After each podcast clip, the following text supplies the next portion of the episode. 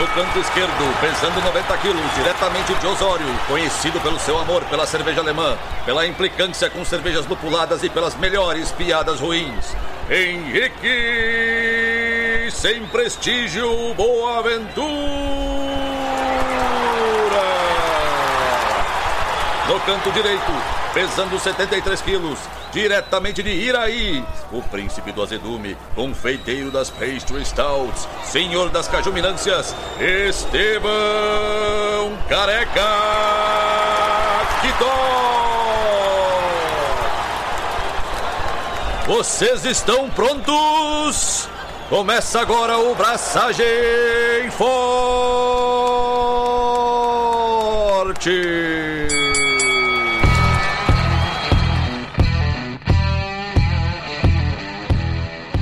E aí, galera? Estevão da Sericato aqui.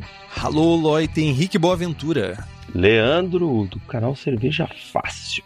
Olha só, pessoa que sabe das coisas já chega e se apresenta. Então, uma salva de palmas que a gente não tem, porque a gente não tem aqueles botãozinhos de apertar e que sai palmas automaticamente, mas. O Rubens vai providenciar. Rubens, palmas, por gentileza. Agora a gente fica em silêncio esperando as palmas, é isso? Mas então, jovens, estamos aqui com uma pessoa que dispensa introduções, mas mesmo assim, introduzi-loemos. Errei? Acertei? Não sei. Leandro, do canal Cerveja Fácil, muito obrigado pela presença, Leandro. Já participou conosco aqui do Sala de Braçagem. E vamos falar essa semana sobre BR. E já tem uma galera no chat aqui querendo treta.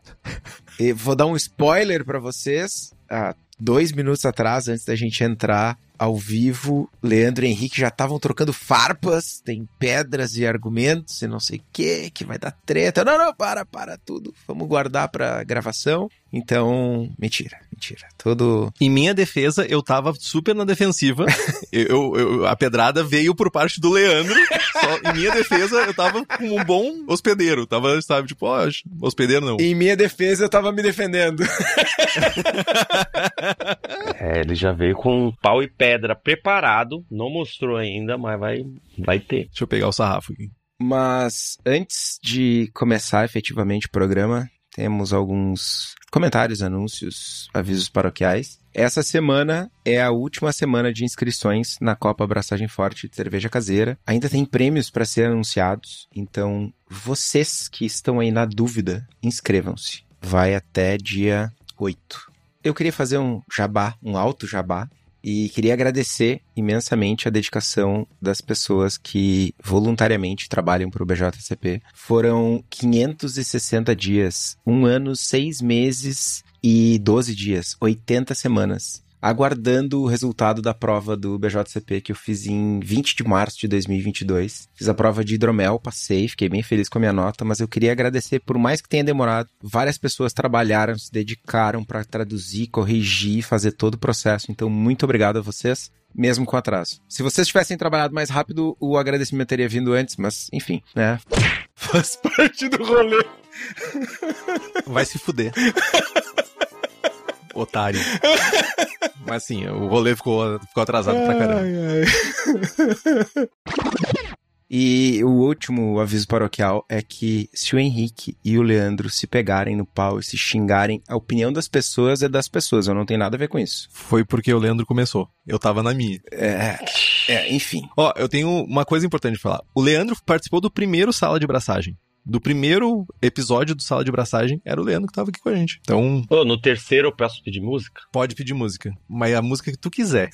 Não, vai ser bem ruim, tem que ser música ruim. Ah, tem que ser, tipo, sei lá, cara, qualquer coisa. Mas tem chão, tem chão ainda, né? Depende de se eu for ser convidado de novo depois que acontecer aqui hoje, né? Capaz de não, não chamarem mais. Ah, tá. É assim? Capaz de vocês não quererem. Eu tô zoando.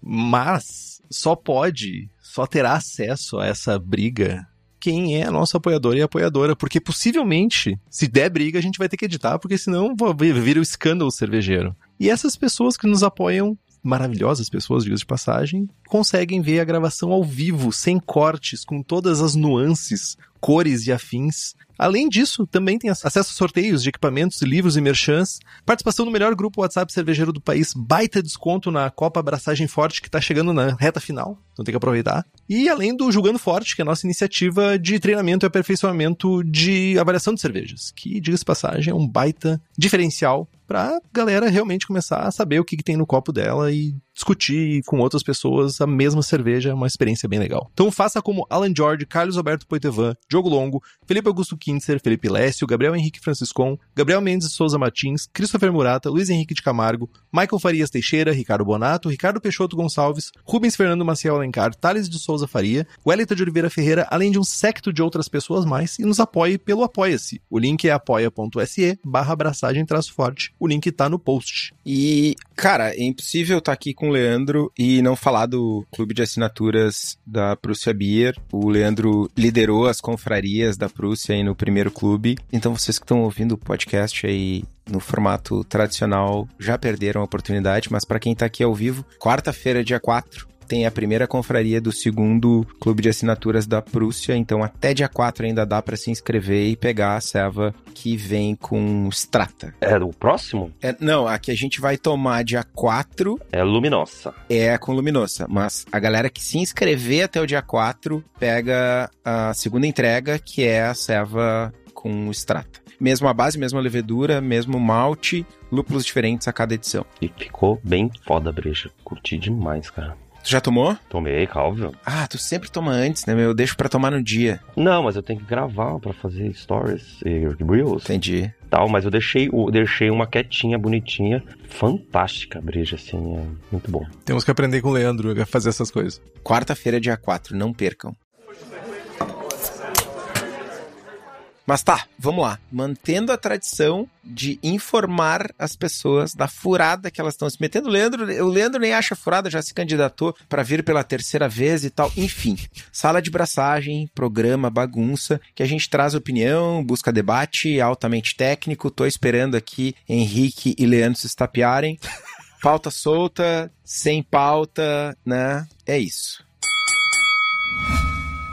Mas vamos lá, já que tem uma premissa de que as pessoas têm que sair chateadas, incomodadas aqui, vamos falar um pouquinho sobre estilos de cerveja, né? Estilos de cerveja, ou essa categorização moderna, como a gente faz hoje em dia, né? Ou pelo menos mais recentemente. Na história da cerveja é uma coisa muito, muito, muito, relativamente muito recente, porque Michael Jackson, e aí é o Michael Jackson que nos importa, né? que é o, grande Michael Jackson da cerveja. Procure, se você não sabe quem é, por favor, procure Beer Hunter no YouTube, assista os seis episódios que estão legendados, por favor, faça isso. Ah, lá na década de 80, ele lançou um livro chamado World Guide to Beer. E nesse livro ele tentou, de alguma forma, eu acho que pro, pro- porque se tinha de acesso na época, ele conseguiu com bastante maestria, dividir os estilos, as cervejas que ele consumia na Bélgica, na Inglaterra e na Alemanha, tentar agrupar isso em certo, com essas cervejas que tinham certas categorias semelhantes, certas características em comum, num guia de estilos, ou pelo menos num proto-guia de estilos, né? Aí, você tá aí tomando uma cerveja e pensando, essa cor da American IPA tá muito fora, né? Tipo, cara, há 40 anos atrás a gente não tinha nem o conceito de American IPA direito ainda. Nem existia isso, se vocês pararem pra pensar.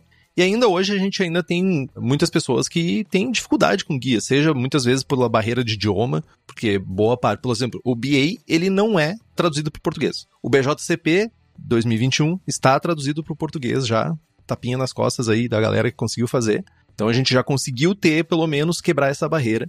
E gera muita confusão. As pessoas vão lá e pesquisam no BA, tem certas características, vão no BJCP, tem outras características. Mas a maioria das vezes é mais uma preguiça de sentar a bunda e ler o que, que aquele estilo realmente significa. Mas, pra vocês então, vamos começar. Que estão rindo da minha cara, não sei porquê, eu, não- eu só presto atenção. Desculpa, mano.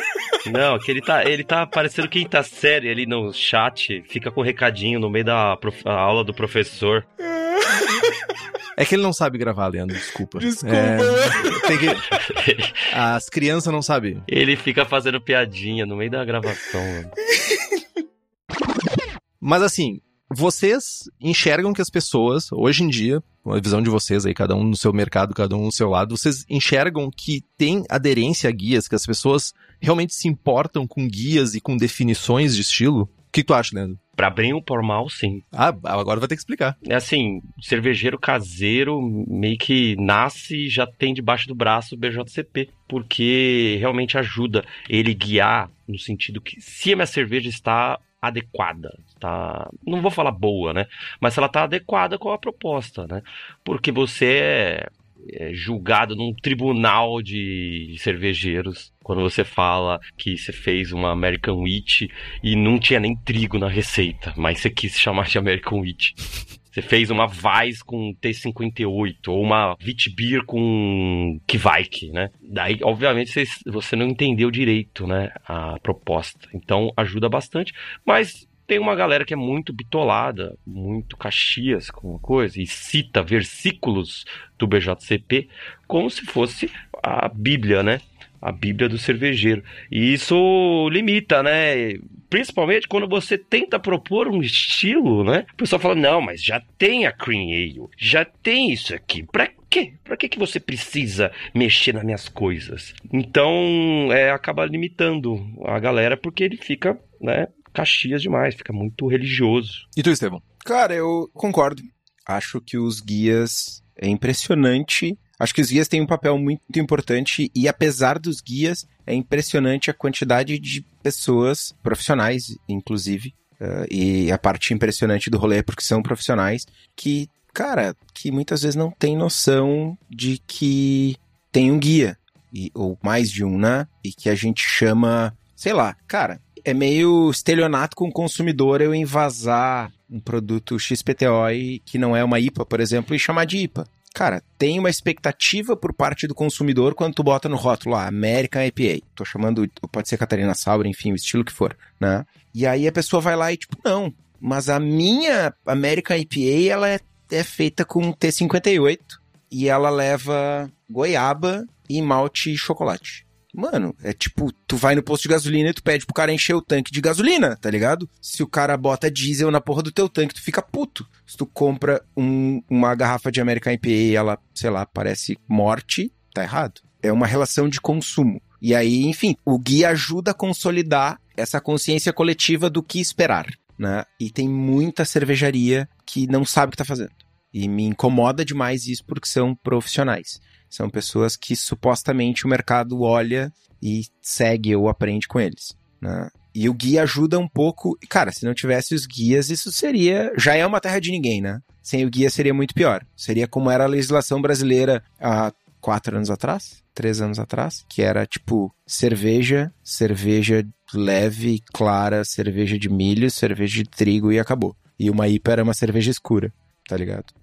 Mas tem esse rolê da. Desculpa, Henrique. Só concluindo, tem esse rolê das pessoas que não entendem como o guia deve funcionar, que é como um guia, não como um livro, uma tábua sagrada de que se a BJCP diz que tá errado, então tá errado. Foda-se. Mas para quem achou que eu ia discordar do Leandro, pessoas já começaram a ir embora já. Não, eu vou concordar. Leandro tem um ponto bem importante. O próprio Gordon Strong, que ele é a pessoa que é gerencia a liberação do guia do BJCP, e eu não me lembro se isso tem no 2015 e nas versões anteriores, 2012, 2008, 97 também, que esse guia ele não deve ser lido como se fosse mandamentos. Ele é uma visão geral e ele é, ele é um guia. Ele não é uma linha reta. E a maior dificuldade, eu acho que as pessoas têm é isso, sabe? Ah, saiu um EBC da cor que estava buscando. Primeiro que tu não mediu a cor para realmente saber o EBC daquela cor, daquela cerveja. E segundo que, cara, tá tudo bem. É cerveja ainda, as pessoas ficam buscando coisas onde realmente o guia não se propõe a ser aquilo. Para mim, o guia, antes de qualquer coisa, ele é uma maneira de tu fazer cervejas que tu não tem acesso e sabendo mais ou menos o que esperar daquela cerveja. Eu acho que isso, a maior contribuição que o guia de estilos, de estilos pode ter é eu ir lá ler como uma Dark Mild é. Ah, ela tem que ter esse sabor, ela tem que ter esse aroma, ela tem que ser com um caráter X de fermentação. Isso é a maior contribuição que o guia pode ter. Não de ficar definindo que o IBU é esse, que entre OG e FG. Não, não é. é definitivamente é. Essa cerveja é para ser assim. Tente fazer desse jeito. Eu acho que é, e as pessoas perdem um pouco essa mirada, assim, sabe? De tipo, ah, beleza, vou usar isso aqui como meu guia, não como uma lei. É uma coisa que a gente sempre fala aqui, né? Qual é o, o, o quão distante uma cerveja tem que estar tá do que o estilo diz que ela deve ser para ela estar fora de estilo, né? Uma IPA pouco amarga, qual é o limite? Uma, sei lá, uma IPA com pouco aroma, qual é o limite? Quando ela deixa de ser uma IPA, né? Bom, já que a gente vai entrar nessa seara aí, eu acho que o, o, é lindo, o BJCP é lindo. A cerveja que ele descreve é linda, mas não existe. Não existe tem alguns estilos tal que se propõe uma coisa e daí você não encontra comercialmente uma cerveja que seja aquilo, né? É, não existe aquela cerveja, é uma, uma visão coletiva bonita, parece aqueles panfletos lá de, de testemunha de Jeová, assim, aquele negócio paradisíaco fantástico. Mas não, não existe, cara. Ao ponto de eu achava que eu entendia que era uma Bohemian Pilsner, cara. Eu já li já tentei fazer, já tomei aqui no Brasil. Eu fui tomar na República Tcheca eu falei, não sei de nada, não tem nada a ver, não tem nada a ver, eu nunca tomei isso aqui. Não tem nada a ver com o que a gente tem de referência. E aí? Isso é uma tristeza, concordo muito e eu não, não tive a oportunidade de ir na, na República Tcheca, gostaria muito, mas os principalmente exemplares que chegam aqui, se não são muito bem importados, se não são uma importação, sabe, refrigerada, que vai chegar uma cerveja cara, que muitas vezes inacessível para as pessoas, o que chega aqui pra nós é uma desgraça. Se tu for comparar aquilo, a gente sempre fala de Weissbier. Weissbier no Brasil não existe.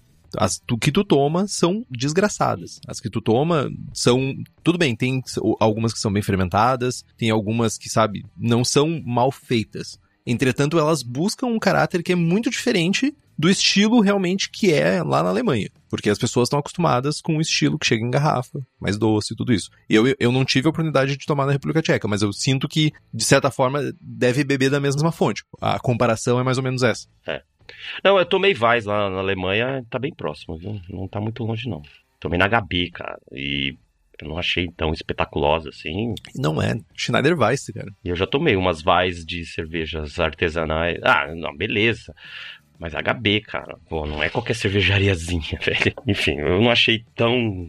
A experiência, o impacto não foi tão forte quanto na República Tcheca. E, sei lá, dentro da República Tcheca tinha bares e bares. Tomei Urco que não tava tão legal, perto de um outro bar que era legal pra caramba. Daí vem do cuidado e eles têm, assim, os bares que se prezam lá, eles tomam muito cuidado com o serviço, assim, é uma arte para eles. É, a parada é séria. Daí tem bar que tá tacando foda-se. Como aqui no Brasil. É, daí não é tão legal. Cara, mas não defendendo, mas questionamento mesmo. Beleza. O que tá escrito no guia pra Check Pills é diferente da tua experiência lá. Como tu descreveria? O que, que tem que mudar? Porque. É, daí eu teria que puxar ali. Faz tempo que eu não pego ali para ler, mas enfim, eu tava também falando de experiência de tomar. Até a Urkel aqui, já tomei em chopp. Toda vez que eu encontro, eu pego em chopp. E não é a mesma coisa mesmo. Tipo, a, a ceva lá não é a mesma coisa que aqui. Mas a, a ceva lá tem algum sentido com o que tá escrito no guia? Ou. É, eu teria que puxar aqui, mas. Ah, não, porque eu, eu tinha entendido que o teu comentário era, tipo, o que tá no guia não é o que eu tomei lá. Também, cara, também ela era muito mais amarga, um tipo de amargor diferente. Não é tão aromática, não tem aroma de floral de lúpulo. Porra, eu tomei bastante, cara. Eu tomei do tanque da cervejaria histórica da Urco e não tem uh, tanta aroma. Mas o Tcheco jura que não. o Sasa, assim, o Sasa é o lúpulo de aroma fantástico, o melhor lúpulo de aroma do mundo. Eu falei, caralho, quase que eu falei pros caras, você já abriu um pacote de citra? mas não vou, não, vou respeito, eu não falei nada, mas... Até lá tu tava querendo fazer tumulto, é isso? Ah, mas não, fiquei quieto, fui aprender. E eu aprendi, cara, aprendi muita coisa. Foi muito foda. Mas vamos falar de BR Ale, senão a gente vai aqui, ó. A pauta é isso, não tem, não tem linha, não tem, não tem limite. Então tá bom, então segue o flow, beleza. Tá, cara, mas já que tu falou de Citra, eu preciso falar dos meus amigos Thiago Galbeno e Eugênio que estão retornando. O Thiago acho que voltou hoje para Porto Alegre, vindo dos Estados Unidos com lúpulos na mala, inclusive. Eles estavam lá nos Estados Unidos, o Eugênio estava na República Tcheca selecionando lúpulos, os melhores lúpulos, para trazer para cervejarias aqui do Brasil. Então, se vocês têm interesse nos lúpulos da Hops e vem coisa boa por aí, vem lançamento, vem novidade que eu sei, já sei de antemão, é só entrar no site hopscompany.com, dar um oi pro pessoal que vem coisa boa. Mas tá, definições de estilo, guias, nada disso é escrito em pedra, tudo muda, né? O próprio BJCP, para ficar num guia só, já mudou. Cara, pensa na descrição de American IPA de 1997 para agora. Né, já contei aqui o caos da, do pessoal da Serra Nevada recebendo a ficha do WBC dizendo que a Serra Nevada Pale Ale, que é, sei lá, a mãe do estilo, tinha caramelo demais. Enfim. Estilos morrem, estilos deixam de ser feitos, alguns são realocados nos guias como histórico, tipo a Keller Beer. Tem coisa que nasce, tem coisa que surge, New Zealand Pilsner, Smooth Sour. Não. O Henrique quer que eu fale. Smooth Sour não. não virou estilo isso. Não fode. Não virou estilo no guia do BJCP. Pra mim é estilo. No guia do Estevão é estilo. E aí? Meu, tu é meu amigo, velho. Já tá errado, tá ligado? Cara, pois é, mano. Enfim, né? Estilos são redescobertos. Cara, cerveja é um negócio vivo.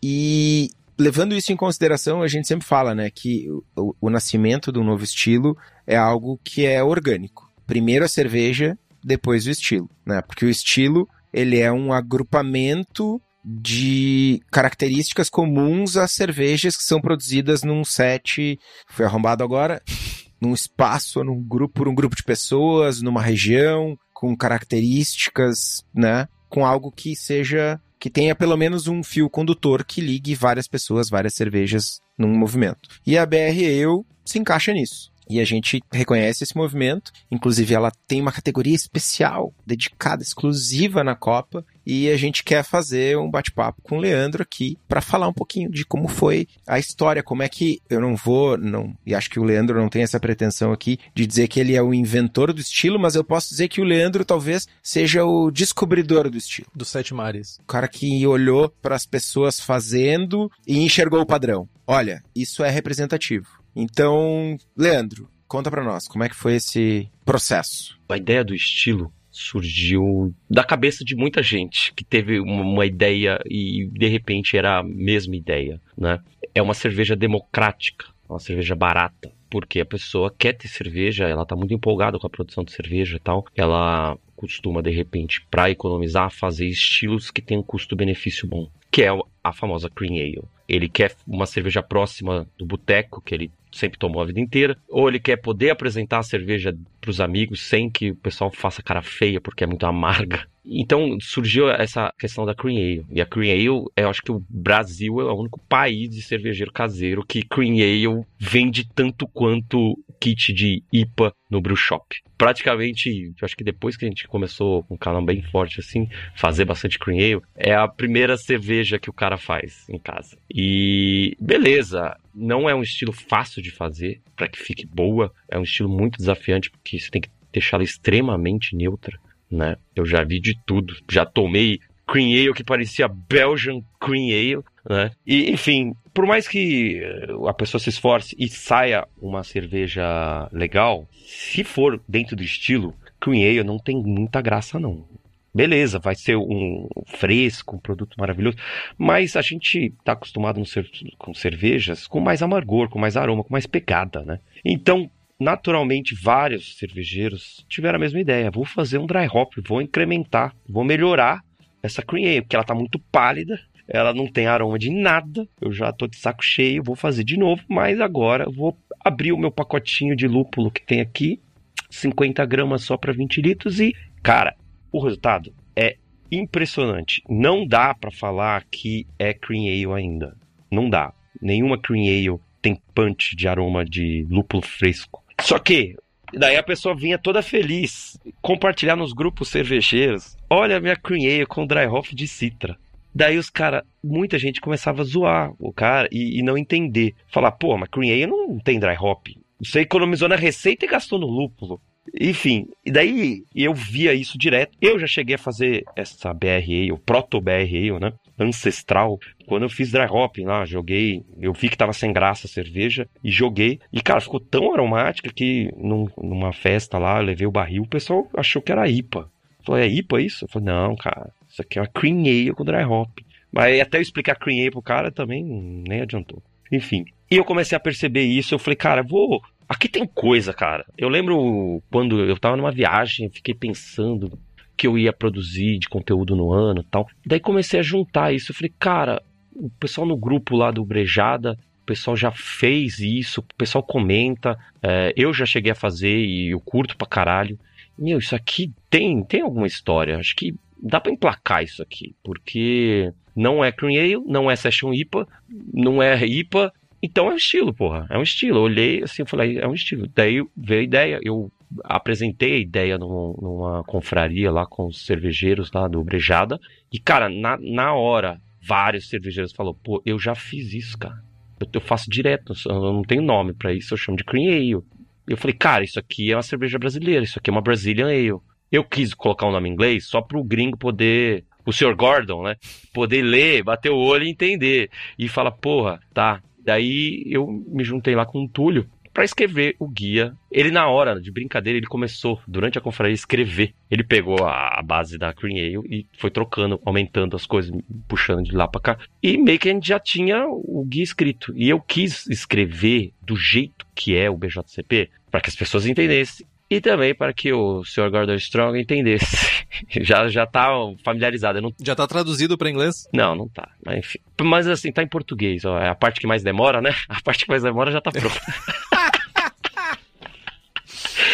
Então, agora a parte fácil é colocar para o inglês. E para que as pessoas, quando eu fizesse um conteúdo que eu estava planejando fazer um vídeo especial explicando toda essa história, a pessoa tivesse o guia como ela baixa o PDF do BJCP. E é uma linguagem muito acessível. E daí esse PDF rodou aí, o vídeo teve, teve bastante adesão. Você pode entrar nos comentários daquele vídeo de três anos atrás, três anos por aí. Você vai ver que tem gente que fala, eu fazia isso e não sabia o nome. Eu também fazia isso, pipocando, né? Então é genuíno a parada e, de novo, não é cream ale, não tem nada a ver. Você tem que tomar, você tem que fazer uma para você entender. Você tem que fazer uma cream ale, faz 20 litros, separa 10, 10. Dois enfermentados. Faz uma lupulagem mais legal ali. Não precisa aumentar o IBU, não. A ideia é que seja de acesso fácil para as outras pessoas. Pra você poder apresentar. Muda completamente. E, pô, é refrescante.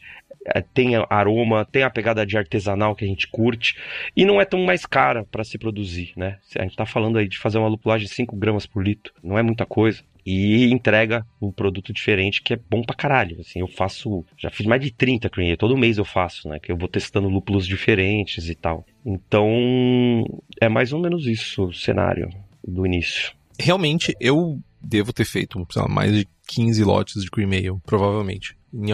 Porque é um, é um estilo que eu gosto pela simplicidade. Eu gostei muito, assim, confesso que eu não tinha muito contexto histórico sobre a criação. Achei muito massa essa parada da acessibilidade, sabe? De, de, acessibilidade não, mas de ser uma cerveja mais acessível financeiramente. Olha, vamos fazer uma cerveja. Cara, vamos lá. Não tá ficando mais barato fazer cerveja, infelizmente. A gente sabe, os insumos às vezes condições econômicas não estão favorecendo que a gente consiga gastar uma grana legal com lúpulo, né? sabe? Fazer uma lupulagem alta. Uh, enfim, a gente tem meios para conseguir lúpulos diferentes, mas muitas vezes a gente esbarra em preço. E eu achei muito interessante isso. Ela é uma cerveja que ela é feita com malte pilsen e adjunto. E adjunto, aí arroz ou milho. É, para baratear açúcar também. Açúcar também é usado, mas para qualquer adjunto que vai fermentar não, não vai aparecer, né? Rapadura dá para colocar, enfim. Justamente para manter né, a mãe, a Cream Ale, para manter essa pegada seca e também para você economizar cara, mano, tinha 2, 3 quilinhos de Malt Pilsen, vou fazer o quê? Não dá para fazer. Daí você faz com adjunto,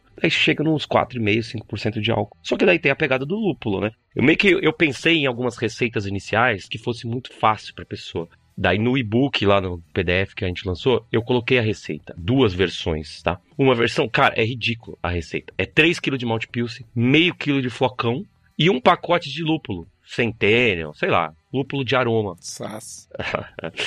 e daí o cara usa 10 gramas na fervura e o resto ele faz dry hopping, 40 gramas de dry hopping e cara, já fica bem legal, fica bem aromática. Claro que não é uma explosão, não é IPA, não é New England, mas é algo que torna a experiência de beber muito agradável. Eu fico pensando aqui, daí eu, o meu handle aqui, meu nome tá fiscal de estilo, para quem não tá vendo ao vivo. E Lógico, eu vou, como uma pessoa que, que contribui com o BJCP, tá sempre enrolado lá, por mais que o Estevam dê pedrada e por mais que o Leandro. Eu, eu ouvi a pedrada, tá, Leandro? Eu senti a pedrada da tradução. Mas, enfim, O BJCP ele tem alguns, principalmente para essa categoria, a gente poderia colocar, por exemplo, uma cerveja em mixed style. Poderia ser um mixed style, cream ale com, sei lá, lupulagem de uma American IPA ou um American Pale Ale, provavelmente, não uma IPA. Mas eu entendi que a ideia no início não era realmente, ah, vou fazer uma coisa por fazer. É, é realmente não tem um, um quê de estilos. Se desenvolveu como um estilo, né? Fazendo a cerveja, braçando ela, tendo interações nas receitas, vocês acabaram vendo que ela se diferenciava do que era aquela proto cream ale lupulada, de certa forma. Né? Não tinha essa, essa ideia, não, não, agora nós vamos criar um estilo novo. Pá. Não, então, então, beleza. Eu sempre tive a, a, intenção de que isso um dia fosse um estilo do BJCP. Então, por isso que eu já, eu já fiz todo o trabalho antes já preparei para o dia que eu lançasse o vídeo para falar disso e jogar pra galera, tudo tivesse pronto. Já tivesse com kit de receita para vender, já tivesse com guia do estilo pro cara baixar, pro cara já ter uma receita no vídeo, inclusive, pra ele replicar para pegar rápido. Entendeu? Eu sou marqueteiro, né? Eu não vou esconder isso. Então, já fiz toda a lição de casa para chegar com dois pés no peito. Né? Já com o nome. Já com o nome para que as pessoas eu não vou chamar de mixed style. Pelo amor de Deus, isso aí, isso aí parece drink. É, não, mano, o Mixed Style é, não é o estilo. Não é. Isso aí é para concurso, cara. É um subterfúgio para concurso, é isso. É outros, é a categoria outros. É tipo. É, vale tudo, é a geral do Flamengo, mano. Eu não vou botar no rótulo outros, tá ligado? Estilo outro, estilo mixed style, esti... foda-se essa merda, tá ligado? Não, só não. Não vou botar field beer, vou botar, sei lá, IPA com coco. Não vou botar Spice Herb and Vegetable. Não, vou botar, sei lá. Spice and Vegetable. É... Nossa. Field Beer é um nome muito merda, diga-se de passagem. Né? Field Beer é um nome merda. Enfim, seja ele qual for. Não. Isso não comunica com ninguém. Não comunica com o consumidor, não comunica com o homebrewer, não comunica com cervejeiro caseiro, enfim, não comunica com ninguém. Aí, especificamente, até conversava com os Lucas, o Lucas Laux e o Lucas Prates, que são os nossos colaboradores da fábrica lá e apoiadores do Braçagem aqui. Que é quem faz as cervejas que o Estevão marca no BJCP Score. Marca no, no BJCP Score. Que ele, o, Estevão não faz cerveja, só manda. Ah, ah, venci na vida, velho. Bom, enfim, falávamos nós três. Não no BJCP Score. Cara, eu tô em primeiro lá, velho. Enfim. Sigo vencendo, inclusive no BJCP Score, velho. Ah, mas falávamos nós três sobre ter estilos que são diferentes o suficiente para serem um estilo por si só. E a minha principal crítica, não só a guia nenhum específico, mas é, cara, Scottish Light, Scottish Export e Scottish Heavy. Mano. Não precisam ser estilos separados, definitivamente. Cara, é uma coisa só, velho. No máximo. É tipo Saison. Standard, Table. É, mano. É tipo, muda a densidade, é o mesmo perfil de sabor, igualzinho. Aí, tipo, a galera vem apedrejar. Tipo, ah, BRE não é estilo porque é parecido com Cream Ale. O Leandro diz é completamente diferente. Eu acho que não. Eu acho que lembra bastante, tem características similares, sim é o suficiente para não ser um estilo novo? Acho que não. Acho que os guias apresentam coisas que são mais parecidas como estilos separados a própria Czech Dark no, no BJCP. Cara, na República Tcheca tem a Czech Dark de 11 plato e tem a de 13 plato. Sim. Por que que no BJCP é um estilo só e a porra da Scottish é 13 estilos? É igual, mano. Tipo, sabe? Então, inconsistências, mil. E não, inconsistência. Por quê, meu querido? Daí vem um, um cervejeiro lá, amante das lagers alemãs. Amante. Ele quer fazer uma versão melhorada das lagers alemãs, ou uma versão mudada que seja, né? Ele quer fazer uma versão diferente. A cervejaria dele tem o seu renome lá na Itália. E daí ele pega a sua German Pils, e daí ele pega os melhores lúpulos aromáticos alemães e faz um dry hopping numa German Pils. E isso começa a se difundir, e de repente o BJCP olha e fala: Cara, você tem um estilo aí na sua mão, cara. Vamos reconhecer a Italian Pilsner. Que de italiano só tem o italiano que fez a cerveja. Daí os caras vêm falar: Porra, Leandro, você pegou a Cream Ale e fez dry hopping.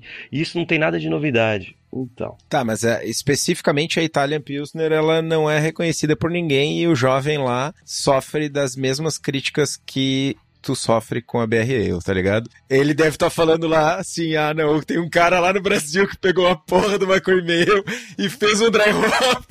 Não, pera só um pouquinho. Ele deve estar tá falando assim, ele deve estar tá falando assim em italiano, né? Lógico, né? É. Mas. Cazzo! Assim. Roubou minha ideia e fez um raio.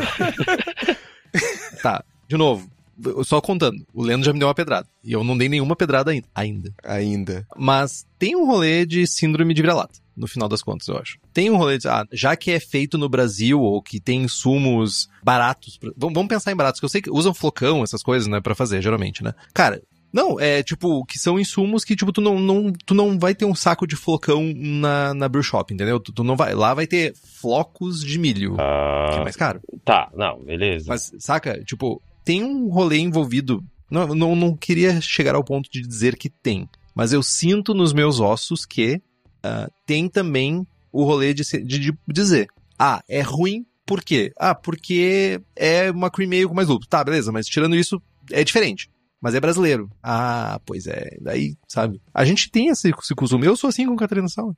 É, tem gente que questiona, mas também, cara, eu vejo muitos críticos. E eu tenho quase certeza que ele não curte Cream daí ele não quer saber disso daí, cara. Tem críticos disso. Tem gente que não curte o Leandro, daí também o que o Leandro tá fazendo é. Ele tá querendo se achar, né? Tá querendo inventar moda. E tem também que, tipo, ah, o cara fala síndrome de vira-lata, isso aí não é estilo e agora eu vou fazer uma New Zealand Pilsner, porque é muito mais da hora, porque eu vou usar os duplos da Nova Zelândia e tá chique pra caralho. É, cara, nessa linha de viralatice, a, a pergunta do Faustus aqui, uh, vocês não acham que perdemos duas chances de colocar nomes em português brasileiro nos estilos? Catarina Sour e Brazilian Ale? Mas todo nome é inglês, cara. Todo nome do estilo é inglês. A não ser que algumas tal, mas. Como é que chama Pilsner em alemão? German Pils. Mas isso daí, mas. É Pils. Só, é aí tá, a gente entra, tem Pils, tem. A gente falou antes a definição de estilo vem depois da criação de muitas cervejas alemãs. Aí tem, chamam de Helles, chamam de, de Pils. Não, mas o tcheco não, não, não, não sente representado do jeito que tá escrito lá. Não, com certeza não, porque o guia tá escrito em inglês feito por americanos. Eles chamam, eles chamam, eles chamam de Lesac as lagers. Sabe por quê? Porque significa moribundo ou alguma pessoa doente que fica deitada há muito tempo. Então a lager fica deitada há muito tempo, eles chamam de, de vai, Lezak. Né? E fora que eles chamam de. Uh, eles têm estilos. A 10, a 12 e a 8. É os estilos deles, mano. É tudo lager mesmo. Mas eles colocam. Enfim, tem a, a escura, que não, não, é, não é nem pouco comum achar, bem difícil de achar. A Dark Lager, a Amber Lager, você nem vê isso daí. E, enfim, é Czech Lager. Antes era Bohemian Pilsner. Eu, eu achava muito mais da hora chamar de Bohemian Pilsner. Muito mais representativo da história, de tudo. Eles chamam de Czech Lager. Tá em inglês também. Tá tudo em inglês. Não tá tudo em inglês. A maioria tá em inglês. Ok, mas é de, de novo. Tá, não, eu acho que eu entendi o ponto do Estevão. Na República Tcheca, eles não chamam em inglês. Eles chamam pelo nome em tcheco. Exato.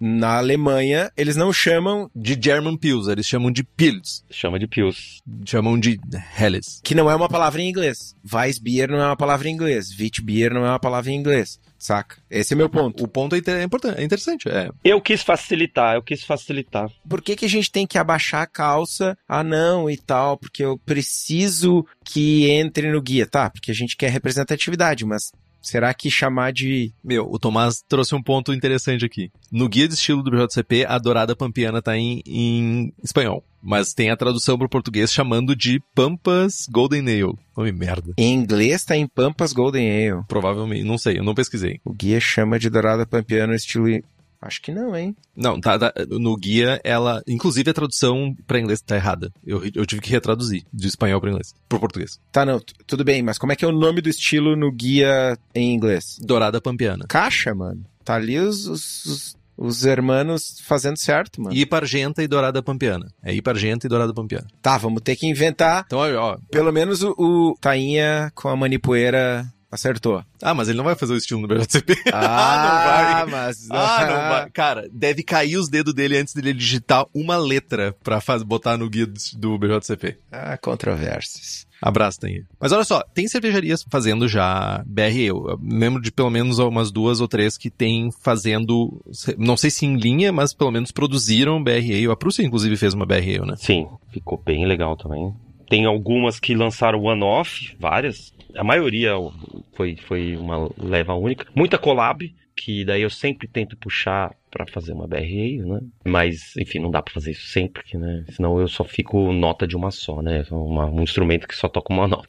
Mas tem, foi muito legal ver espontaneamente surgindo produções comerciais, né? Cervejarias e me marcando, assim, depois que já tá pronta. Eu falei, caralho, que legal, velho. E também brew shops colocando kitzinho de receita BR Ale. E tô falando de lamas, tô falando de Piquiri Brew Shop, que, tipo, eu não tenho um diálogo eu não troco ideia com os caras, não falei para eles colocarem. E, pô, eles acharam super válido. É um kit de receita que vende, porque tem custo-benefício e o pessoal já pedia, com certeza já estava pedindo para ter essa opção. Então, muita gente já entende o que, que é, já sabe, gostando ou não gostando, falar de BRA, o pessoal sabe o que, que é. Dá treta nos grupos? Dá treta nos grupos, mas assim. Carrega o significado, né? Não, já está bem estabelecido. Treta vende. Quando você lançou o concurso do Braçagem Forte, você não precisou ficar explicando toda hora que, que era uma BRA. Beleza, você tem que ter a ficha técnica, então, mas o pessoal já entendeu de cara. Teve mais necessidade de explicar como que eu deixei entrar BRA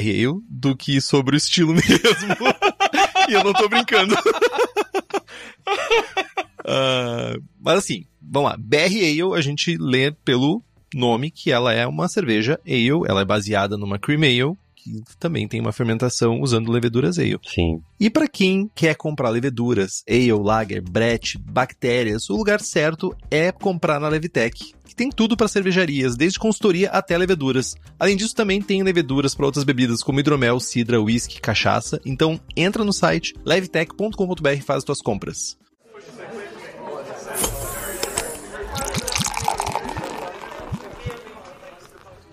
Tá, beleza não precisamos explicar o que é BRA, mas ainda assim explicaremos. Resumidamente, uma cerveja clara, leve e de final seco, com uma pegada aromática de lúpulos modernos, parecida com uma cream ale, mas pensada para ter um foco maior no aroma de lúpulo. Fácil de beber e refrescante, com o corpo leve e bastante aroma de lúpulo. Lá no edital da Copa tem a descrição completa. Leandro, onde é que as pessoas encontram a descrição completa do estilo? Eu produzi um PDF, o guia do estilo, né?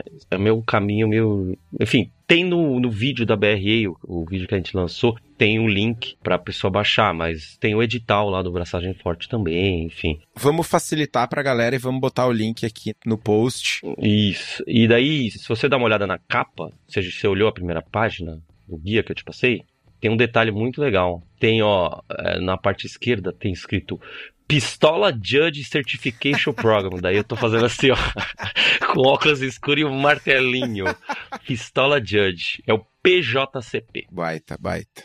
O Davi perguntou: e American Blonde Ale não seria bem semelhante ao que se procura numa BR Ale? Não. Acho que não, né? Cara, uma American Blonde Ale, ele tá pensando na questão da intensidade. Beleza, não é tão intenso e tem uma lupulagem? Tem, mas não tem, né? Uma American Blonde Ale, normalmente é puro malte. Tem uma pegada de um pouco de caramelo, né? Um, não é uma pale ale, mas tem uma pegada de malte mais acentuado. E o, a questão de amargor pode ter. Ah, a gente coloca que a BRE não passa de 20 BU, tá? Então tem essa questão da intensidade e da maltosidade. E a, a é seca, e com adjuntos. É, eu acho que é mais uma questão de equilíbrio, né? Ela tem uma presença de malte que não é tão grande, mas ainda assim maior, né? Um corpo maior, enfim, com um equilíbrio diferente da Cream Ale. E é uma cerveja que, assim, vamos lá. Se a gente fala que Cream Ale também é, entra na mesma categoria, né? Quantidade de American Blonde Ales que tem sendo feitas são, é muito baixo, né? Tem poucos exemplares. É, e uma coisa que a gente não falou, assim, antes, no bloco, pseudo bloco anterior, mas eu queria resgatar é que, apesar de ter várias cervejarias fazendo, e como o Leandro comentou, eu vejo o destino da BRE muito mais como algo que vai se manter talvez com exemplares de lúpulos brasileiros e como uma cerveja mais de brew pub do que a gente vê 42 cervejarias com essa ceva em lata, em linha, porque, cara, é, sei lá, é a mesma coisa se alguém me perguntar, Estevão, tu vai fazer Haze IPA de novo? Não, não vou. Vou fazer pro bar. Vou fazer só Haze Double. Porque Haze IPA vende menos, saca? É, é isso, ao fim das contas, é, cervejas menos... E claro, levei pro extremo, né? Mas cervejas menos intensas tendem a vender mais nos bares e girar mais em chopp do que tá na gôndola e tal. É, lata, vai pensando assim, lata, a, breja já parte com um custo X, pelo fato de você enlatar ela, pelo fato de você ser uma cervejaria pequena, ou pelo fato de você ser um cervejeiro cigano, ela já sai cara. Então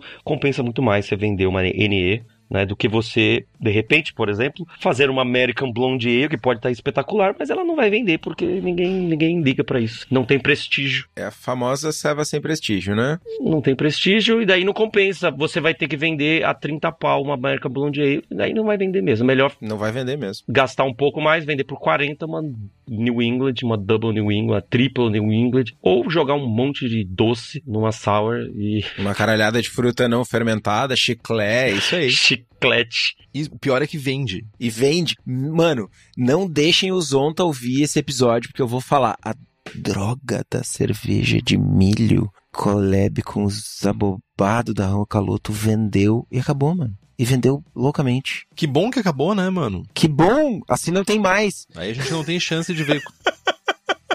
A galera elogiou um monte, mano, mas eu não consigo tomar. Eu tá louco. Vou também rasgar a pauta de vez. Tem um apelo também que, naturalmente, quando as pessoas entram no mundo da cerveja artesanal, se tu der uma, uma blonde ale, ela tem um caráter maltadinho ali, mas também tem um leve... Tem mais lúpulo que cream ale, fato. Mas ela não é uma, uma American Pale Ale. Mas a galera tem... Cara, eu tô saindo das cervejas de consumo em massa. Tô saindo de uma cerveja da Ambev, sabe? Da sabe, Miller, que seja. E tô chegando no, no mundo artesanal. Cara, a pessoa não tá buscando caráter maltado diferente. A pessoa não tá buscando perfil de fermentação diferente. A pessoa vai buscar lúpulo.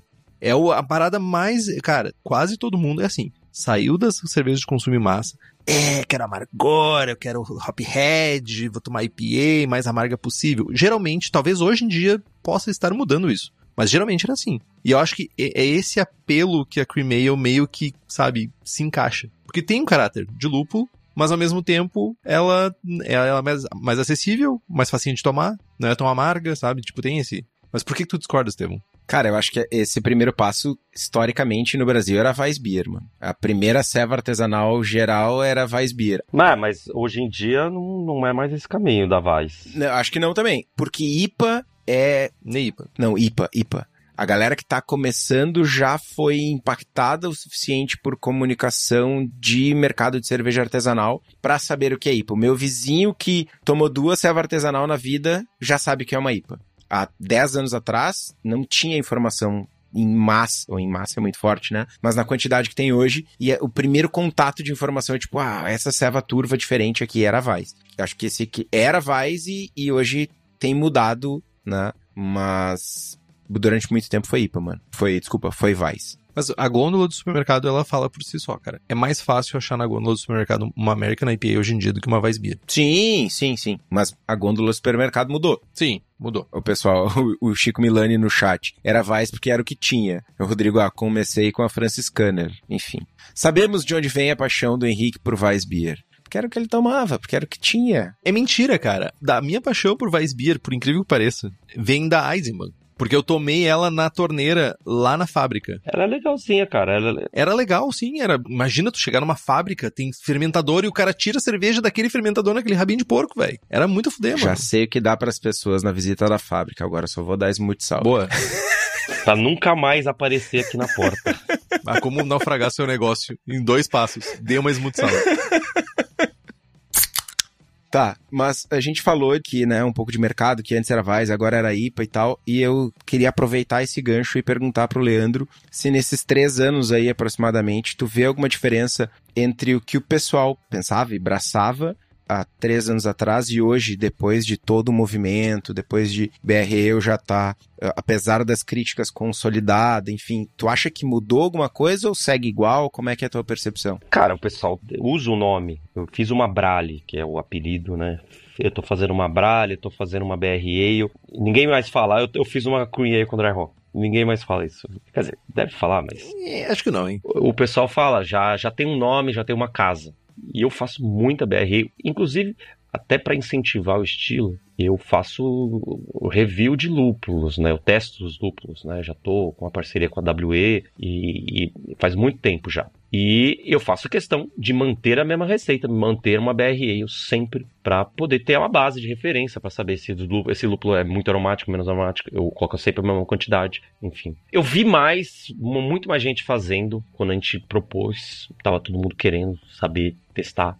Tem algumas, é que nem você falou, pro brewpub funciona bastante, né? Para lançamentos esporádicos. Daí a gente tava falando de lúpulo, né? Houve no começo uma discussão muito grande sobre precisa incluir ingredientes nacionais. Tem que ter, tem que ter. Daí eu conversei, discuti com muita gente. Eu falei, cara, mas a gente ainda não tá com os lúpulos em dia, tem pouca coisa, não dá para usar lúpulo brasileiro ainda. Levedura, cara, que papagaiada é essa? Vou ter que ficar descobrindo levedura para poder ter um estilo brasileiro. Não, mas tem as leveduras da não sei quando, tá. Cara, não. Nasceu no Brasil, a levedura da Levitec é brasileira, lógico que é. A Gabriela é brasileira, então a levedura é brasileira. É uma empresa brasileira, levedura é brasileira. É beleza, é American Ale, mas é, é brasileira. Então houve uma certa discussão sobre isso. Mas agora, com o lúpulo brasileiro no full hype, começando essa revolução, eu vejo muito sentido que uma BRA use ou privilegie, pelo menos, usar insumos nacionais, principalmente o lúpulo, tá? Eu acho muito justo. Já fiz algumas antes mesmo de lançar o movimento, já cheguei a testar com o Cascade brasileiro. O estado ficou muito legal. Então, muitas cervejarias e produtores de lúpulo, eles estão pegando essa carona nesse estilo BRA para incentivar o uso comercial dos lúpulos deles, né? Então o pessoal da Brava Terra adora, tá sempre é, incentivando. Na época da Copa, muita cervejaria quis usar lúpulo brasileiro no estilo brasileiro, daí fez BR Ale, né? Então é, é uma união de forças muito legais, né? E a gente aqui no Brasil, a gente já tá com lúpulo de extrema qualidade. Eu falo porque eu testo eu já testei muitos. Eu tô. Eu tava tomando aí que acabou. Eu fiz uma APA inspirada na Serra Nevada com cascade brasileiro. E, cara, isso aqui tá fenomenal. Fenomenal. E, pô, um lúpulo bom pra caralho pra esse estilo. Mas também é bom pra caralho pra IPAs e tal. Eu já fiz com Comet. Eu lancei uma, uma breja, né? Uma como agora o estilo já é estabelecido, já está estabelecido, eu fiz uma double BR né? Ah, não. Eu fiz a double BR e ficou do caralho, do caralho. E daí tem também uma outra pegada que a gente brincou um pouco das variações, né? Que, que nem o Davi Júnior falou. BR com fruta, né? A fruta indo como suporte do lúpulo, não é para ser foot beer. Eu, eu, tento te ajudar, Leandro, mas tu não tá me ajudando. não, mas cara, cara, IPA, América IPA, você pode, cara. Depois que estabeleceu, você pode fazer, brincar com isso, cara tá tudo bem. Mostra a maturidade do estilo. É, eu não, é, me falta maturidade, mas, mas assim, eu acho que o uso de ingredientes, cara, malte nacional. Isso não vai fazer uma cerveja ser diferente. A não ser que seja alguma coisa muito diferente. Algum, talvez aí que nem o tainha com malte de milho nacional. Talvez isso venha a ser um diferencial para fazer cervejas. Fica a dica, talvez seja fazer uma cream ale com malte de milho. Mas o lúpulo é um caminho, porque já existe um precedente. Já tem as cervejas argentinas que o grande diferencial, além da limitação de ingredientes locais. Grande. Não, mas tem qual outra diferencial, meu jovem? Para quem tá ouvindo só, como diz o Henrique, eu tava com os coelhinhos voadores aqui, aspas. Grande diferencial. Mas o grande diferencial dos estilos argentinos são o uso de lúpulos argentinos, porque o resto é ingredientes que são tão disponíveis para todo mundo. É, é restrição de mercado e lúpulos ah, argentinos. Sim, é justo. Então é, é um caminho, assim, sabe? Que parece interessante. Só que. O caminho do lúpulo é o mais rápido. É o mais rápido, até porque leveduras, se a gente fala de leveduras, a gente vai ter um caminho que sai da descrição do estilo que é ser neutro. É, não, exato. Pelo menos eu não me lembro de leveduras. Eu quero tretar. Vai, treta, Estevão. Vai, vai, se mete. Eu, eu acho que não faz sentido nenhum Nenhum, nenhum. Vou apedrejar porque polêmica vende, tá? Leandro, abraço, Leandro. Você nem quer fazer polêmica, mas você precisa. Ele nem gosta. Cara, eu acho que não faz sentido nenhum limitar ou descrever ou forçar a tem que usar lúpulo brasileiro ou tem que usar levedura ou tem que... Sabe por quê? Porque o estilo, ele é uma representação do que está sendo feito. O que está sendo feito é uma base de cream ale com dry de lúpulo moderno. Isso é a BR Ale. Ah, não, agora vamos fazer a BR Ale com o lúpulo brasileiro. Isso pode ser outro estilo, mas não é a mesma coisa saca? É tipo, vamos começar a, de repente, do dia pra noite, não. Catarina Sour agora é só com fruta brasileira. Aí, porra, eu meto-lhe uma Catarina Sour aqui com, sei lá, meu, morango e diz uma fruta da gringa aí. Pitaia. Meu, mas não tem fruta nos Estados Unidos, cara. Fruta nos Estados Unidos é Doritos, meu. É tipo Ruffles, tá ligado? Foda-se. Isso é fruta pra eles. Lá. Azar, azar. Imagina que agora só pode Catarina Sour de caju e cajá. Não pode mais framboesa. O que, que eu vou fazer com a Catarina Sour que eu tenho engatada no bar? Vou chamar de outra coisa? Não deixa de ser, saca? Acho que tem potencial para surgir estilos ou pelo menos cervejas com características exclusivas ou, ou, representativas de um lúpulo nativo daqui, mas acho que BR Ale já está consolidada ou minimamente consolidada a ponto de ter passado desse limite, saca? Agora dizer não, a partir de agora é só lúpulo brasileiro, acho que é uma desconstrução do que foi feito até agora. É. Eu, assim, no começo eu tava não querendo cravar que precisava ser com ingrediente nacional, justamente para dar abertura para que a essência do estilo esteja lá, mas a abertura. E também para que um gringo conseguisse fazer esse estilo. Se dependesse do gringo conseguir o lúpulo brasileiro que nem exporta, daí o estilo morre. Eu queria que de repente um cervejeiro americano, europeu ou um brasileiro que está nesses países pudesse fazer a versão dele e brincar junto e entrar no movimento. Daí, cara, beleza, daí muita gente questionou isso, falou, pô, mas não tem nada de brasileiro isso, não tem nem ingrediente, por que, que você não usa? Podia ser uma cerveja com madeira brasileira. Eu, calma, cara, calma, velho. Faz aí a tua então, né, meu? não, é, mas é outra coisa totalmente diferente. Vamos deixar lúpulos modernos. O brasileiro é um lúpulo moderno e usar é legal. Só que daí estagnou, estagnou o estilo. Não é que está crescendo, tem cervejaria fazendo, blá, blá, blá. E eu vendo assim o movimento do lúpulo brasileiro, eu falei, cara, se juntar os dois vai ser muito legal. Eu não quero reescrever o que eu escrevi ali, porque eu acho que não surgiu com o lúpulo brasileiro. O estilo não veio pelo lúpulo brasileiro, né? A história não começou com o cara que teve o lúpulo brasileiro e vou fazer jogar na minha cream E esse estilo está muito suportado pela questão histórica do contexto do Brasil, da cena cervejeira caseira. Ele veio desse movimento do caseiro para depois ganhar a cervejaria, para ganhar o público. Então, eu teria que reescrever e eu teria que contar uma mentira que é por causa do lúpulo brasileiro. Mas se usar o lúpulo brasileiro, vai ficar mais legal ainda. E vai vender mais ainda. Mas assim, eu analisando o guia, é uma, uma tarefa quase diária minha é revisar alguma coisa ou fazer uma parada pro BJCP. Eu não vejo um movimento, pelo menos, vendo, acompanhando o grupo de discussão, tudo isso, um movimento tão grande de entrada de estilos novos. Ou de, sabe, de, não, nós estamos abrindo um edital aqui, gente. Vamos trazer novos estilos pro BJCP. Pô, antes tivesse, cara. Se tivesse, mano, ia ser interessante, velho. Enfim, fica a dica aí. Cara, considerando o peso que, pelo menos, a presença do BJCP, o quão importante as pessoas acham o BJCP aqui no Brasil, pelo menos as pessoas que estão no meio, cara, eu acho que seria um push relativamente fácil de ser feito. Mas eu acho que, para não repetir e eu não tô dizendo, não quero desmerecer as cervejas. O Steven vai dizer que elas são ruins porque ele teve lá faz pouco tempo na Argentina. Mas, cara, Ipargenta e Dourada Pampiana são cervejas que. Não vi uma. Não, mas aí não são cervejas com diferencial para constar como estilo. É, eu acho que não querem que aconteça. Eu tô falando do Instituto Dataku total, tá? Porque eu não participo de board, não participo da construção do guia. Mas eu vejo que isso pode ser. Que, ah, não queremos repetir esse problema, sabe? Não queremos repetir esse problema e colocar estilos provisional lá que não vão evoluir, que não vão aparecer e que ninguém vai fazer, sabe? Acho que tem isso também, uma, uma barreira. Ao passo de que, depois de Estevão ter falado que é um estilo consolidado, o BR e eu tá memorizado e gravado na minha cabeça, seria um diferencial. Mas eu não sei se a gente não cairia de novo na questão de Ipargenta e de Dourado Pampiana. Ah, é um ingrediente diferente? Sim. Quão diferente é? O fato de ser plantado aqui, ele tá gerando alguma característica diferente? Aí eu acho que madeira. Pra caralho. Madeiras e leveduras podem ter um perfil mais diferente do que o lúpulo. Ah, mas daí faz outro estilo. Não, não, outro estilo, outro estilo. Tô dizendo futuros estilos que possam ser adicionados, entendeu? Brasileiros. Cara, mas eu, eu acho que o BJCP criou, e aí falando especificamente de BJCP, acho que a solução do Local Styles é uma solução elegante Ah, tem a BR Ale que é só feita no Brasil e não tem representatividade fora do Brasil. Beleza, local styles, caixa, funciona. Falta pegar a droga da Scottish e jogar pra lá.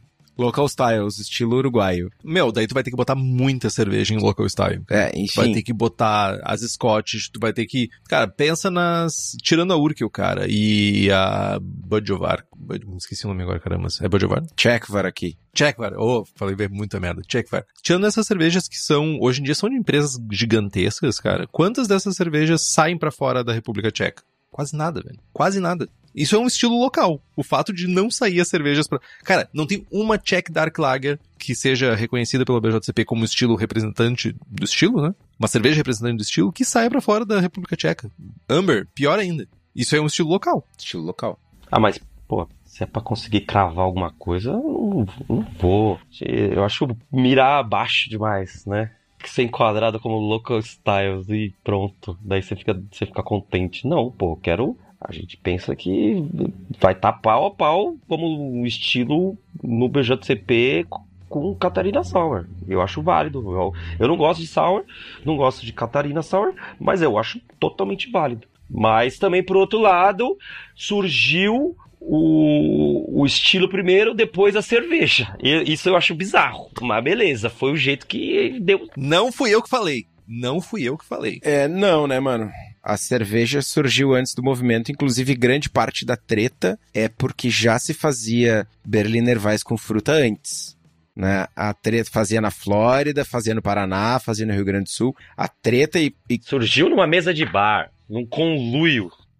o grande ranço é, claro, tem o ciúme, né? Mas é que, tipo, muita gente bateu no peito e falou, mano, vocês estão dizendo que vocês inventaram isso em Santa Catarina eu fazia isso antes de vocês inventarem essa porra. Gente no Rio Grande do Sul, gente no Paraná, enfim. Deveria ser Brazilian Sour? Cara, deveria ser ácida brasileira. Poderia, uma solução.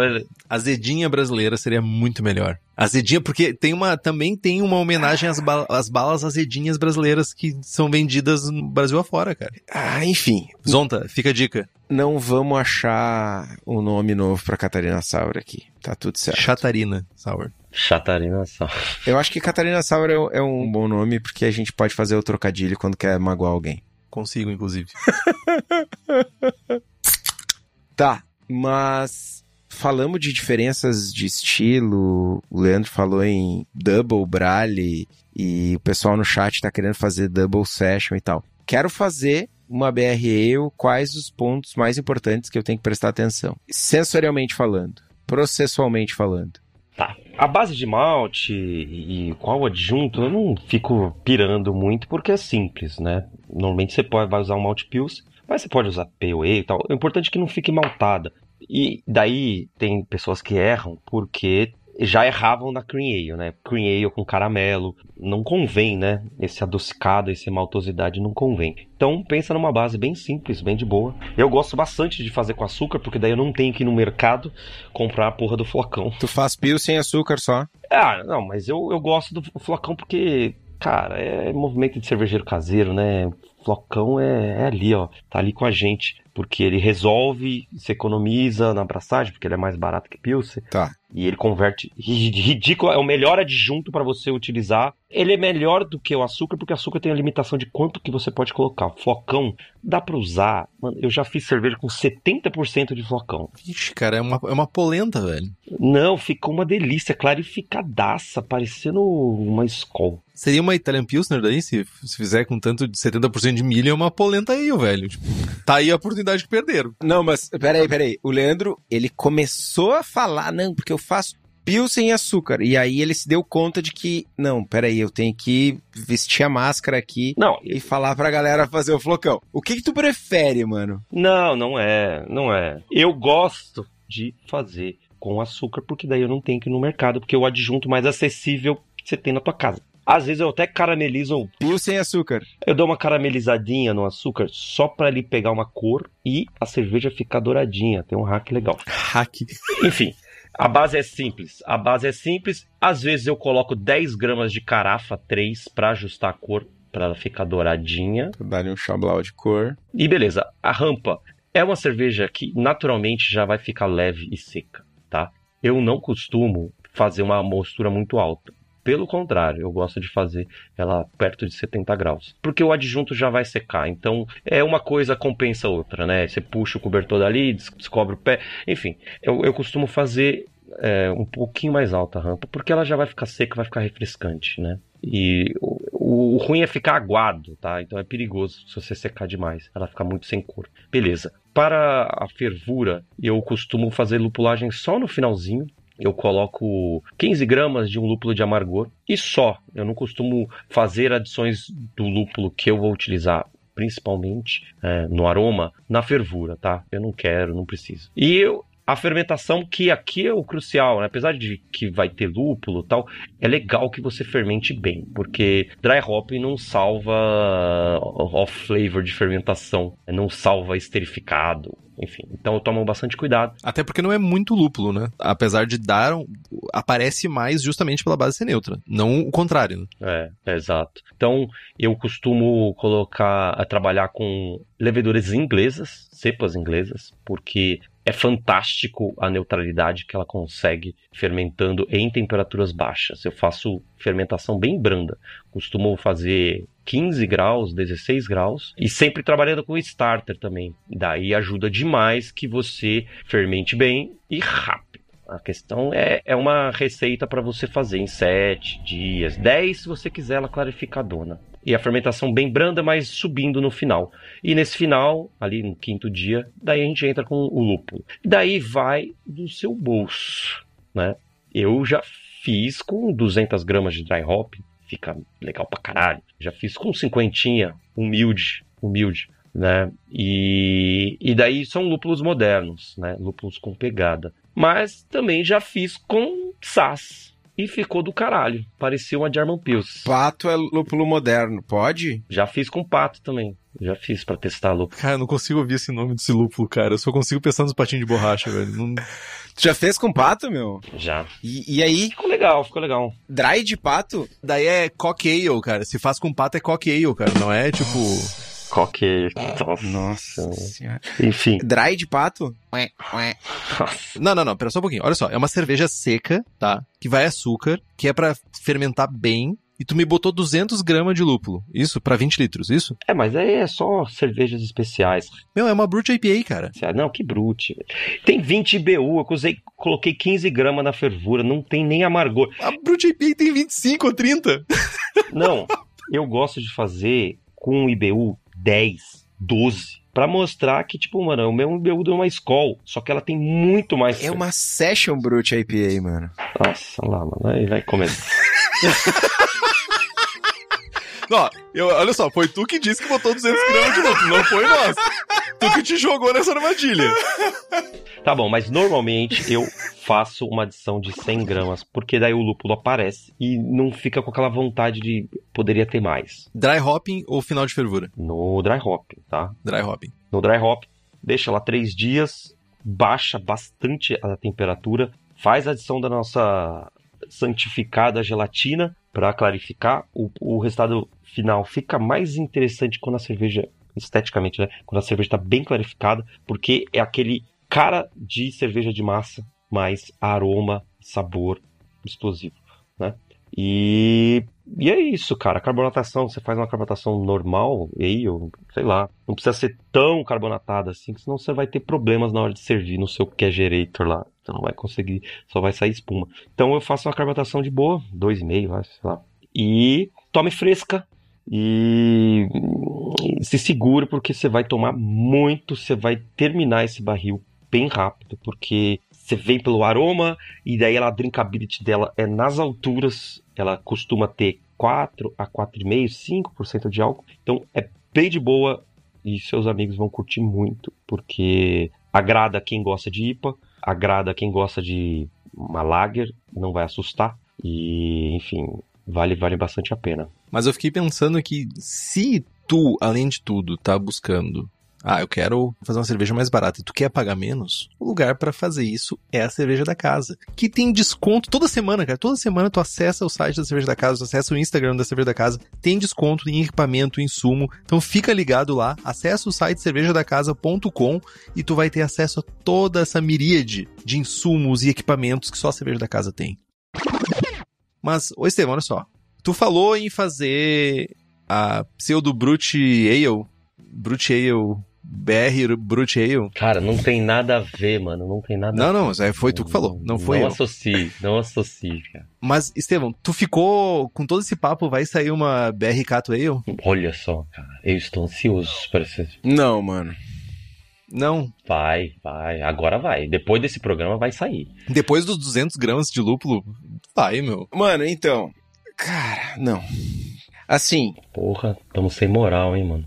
Não, cara, não é. Como é que eu vou explicar isso? Ele prefere usar chiclete, fazer dry hop de chiclete do que. Claro, com certeza. Mano, se tu vai explicar, se tu vai explicar de alguma forma, da pior forma possível que magoe mais gente, por favor. Baita, é uma, é uma boa estratégia. Não, certamente prefiro fazer dry de chiclete porque a galera engaja. Mano, a ceva de chiclete é. É um erro. Dois erros não fazem um acerto. Eu sempre digo isso. Uhum. Não, mano, minha conta bancária diz o contrário. Diz que é um acerto. Ah, mas o ser humano deu errado, né, velho? Tudo bem, mas é, eu, né? O ser humano paga minhas contas. Mas, ah, não, nunca diga nunca. Suricato BRE ou não, porque a gente tem. ah, Padrões. é a hora que tu tinha pra magoar, tá ligado? Olha a chance que tu tinha de magoar, cara. a gente tem três marcas com portfólios distintos e o portfólio da Suri é fazer serva com chiclete e papagaiata.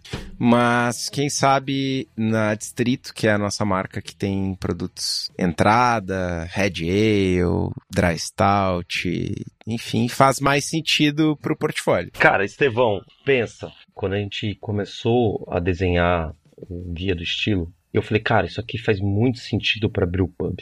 Porque é uma breja rápida de você produzir. Os insumos que você já utiliza para outras receitas já tá aí na tua mão, né? É, você já tem o lúpulo para aroma, você já tem a levedura neutra, né? você já tem o malte e adjunto é adjunto, né? É fácil Ô, mano, e você fermenta rápido, consegue girar rápido uma breja dessa. E entre uma, uma IPA, entre uma Pilsen do bar, você ter um- um- uma parada dessa que não vai demorar tanto tempo quanto você fazer uma lager. E a lager pode cagar demais, né? A fermentação lager é meio chata.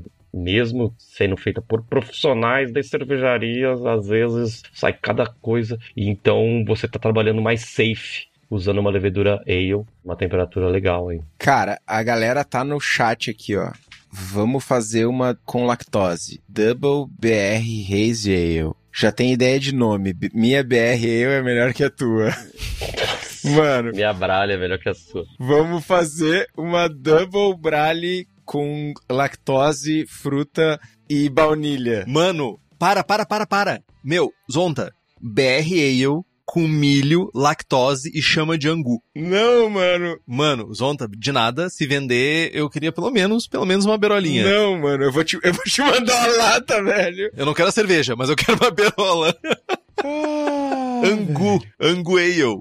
É uma BR Ale com lactose, Angu. Não, mas ah, existe uma possibilidade real de fazer uma BR Ale, é botar a mão num lúpulo brasileiro massa. Quem sabe? Porra, ó, conheço bastante gente. Você conheceu bastante gente do lúpulo. Você pegou o lúpulo na mão, você julgou um concurso de lúpulo e você ainda tá duvidando que vale a pena usar lúpulo brasileiro. Pô, ali, você lembra na Copa lá que eu falei, cara? Porra, você faz uma serva com, com lúpulo brasileiro, cara. Daí eu, eu tomei a da Juan Caloto, que eles fizeram um nome fantástico lá, como é te fala, é, na, na jornada, esqueci o nome.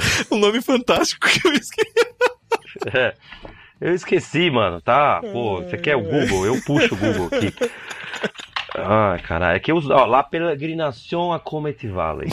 A cerveja tava bem legal. É, não, os, os nomes da Rua Caloto são difíceis de lembrar. São maravilhosos. Enfim, uma cerveja, pô, fantástica. Gostei bastante. Vendeu também super rápido. Tudo que eles fazem vende bem, né? Enfim, e tá aí pra você. Já que você não quer fazer BR Ale, use lúpulo brasileiro. Pelo menos eu já fico metade feliz.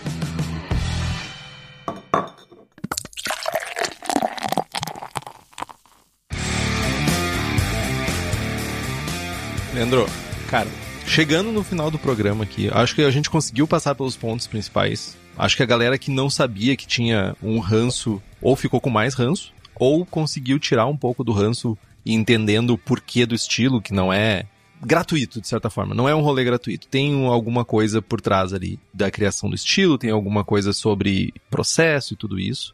E principalmente a galera que tá querendo fazer para a Copa Braçagem Forte esse estilo tem agora de um dos, pelo menos dos maiores promotores e criadores do estilo, as guidelines, né? A, a, a, o como fazer uma receita de BR Ale para inserir no concurso. Então, eu queria, primeiramente, agradecer esse momento por ter disposto, estar disposto a gastar um pouco de tempo aí com a gente e deixar o espaço aí para te deixar a tua mensagem, quiser compartilhar redes, alguma coisa. Eu quero perguntar, quem que vai estar tá na mesa julgadora de BR? O Henrique estará? O Estevão estará? Quem estará? Cara, a gente. Isso tem que ver as confirmações ainda, mas a gente monta na hora, né? Mas certamente o Henrique tem que participar, mano. Mas. Uh... Por que, cara? Só deixa eu concluir. É, existe uma possibilidade do Henrique não participar porque ele vai estar tá na mesa de Catarina Sauer. Bah, mano, aí é muita piada, velho. Aí é muita desgraça, tá ligado?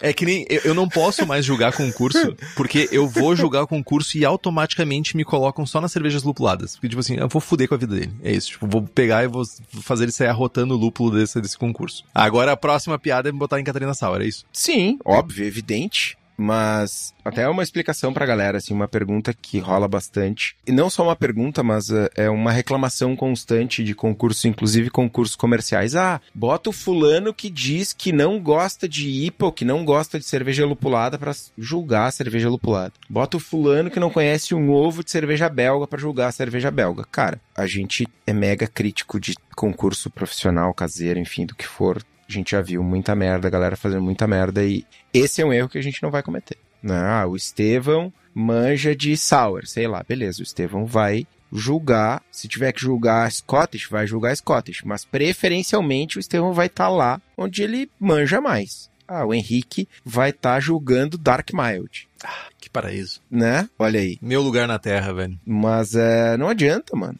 por mais que tu sente, tu senta na mesa lá, tu tem que poder julgar tudo, tu tem que estar tá disposto a ler o guia e entender e debater. Todo mundo tem uma experiência maior em algum, em algum ramo. Ninguém faz tudo bem feito, né? E é isso, é, é ter um pouco desse cuidado, assim. Podem ficar tranquilos que não vai ser não vai ser um Arigó jogando. Tá, ó, mas ó, tá na mão de vocês para eleger a melhor BRE do Brasil, hein? Vou confiar, velho. Lerei o guia com toda a atenção. Se eu julgar, eu lerei. Ô Henrique, faça, faça uma BRE se renda. Tem muitos estilos que a gente não entende, a gente não gosta. Isso aconteceu comigo, vários, vários. Eu não gostava muito.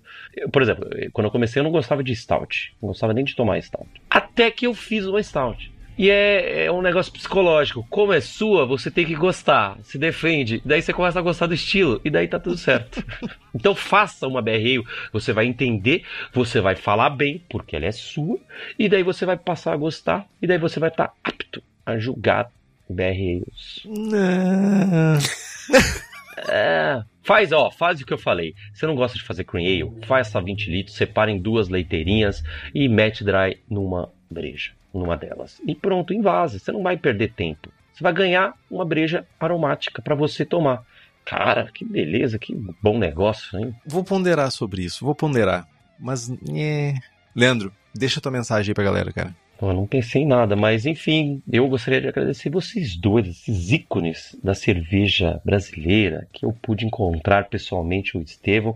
Eu levei uma cerveja para o Estevão, o Estevão adorou. Eu estava muito ansioso, estava com medo dele meter pau na brecha, e a brecha estava bem legal. Ô, mano, desculpa te interromper, mas eu preciso falar isso na tua frente. Cara, eu ouvi por semanas alguém com ciúme de ti, meu. Meu, semanas. Como que eu vou ter ciúme do teu melhor amigo, jovem? o Henrique, né?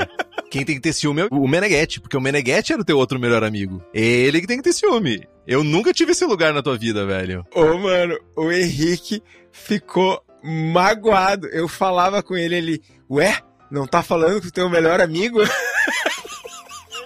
Até cerveja tu anda tomando com ele. Caralho. Não falei nenhuma mentira até agora. Falei? Porra, mano. Ah, Nossa. velho. Dramático. Mas não, não te preocupa. O teu problema, Leandro, não é comigo, é com o Meneghetti. Aí é o outro rolê. É diferenciado. E eu espero um dia encontrar o Henrique, tomar uma cerveja, ser o melhor amigo dele também. Vocês, inclusive, me convidaram para poder participar do concurso, mas eu acho que uma questão, a questão logística vai dificultar bastante. Né? Mas eu adoraria, enfim, é, Curitiba é uma cidade bem legal. Foi uma vez só, mil anos atrás, mas eu agora indo com um, como se fosse um, um tour guiado por lendas ia ser muito legal. Mas, bom, tomara que se que dê, se não der, eu confio na, no julgamento de vocês para eleger a melhor BR do Brasil. Boa. Então, Gente, nos siga no Instagram. Estamos no Spotify, Apple Podcasts, Google Podcasts, Deezer, todos os agregadores de podcasts. E se você gosta do programa e quiser e puder fazer um review, estrelinhas, fazer um comentário, é muito importante. Isso faz com que nós sejamos recomendados para outras pessoas. Compartilhe os episódios com seus amigos. Tem dúvida, sugestão de pauta, crítica, quer anunciar a sua empresa ou seu produto, e-mail para contato@braçagemforte.com.br ou mande uma mensagem para nós. É isso então, pessoal. Braçagem forte. Braçagem forte.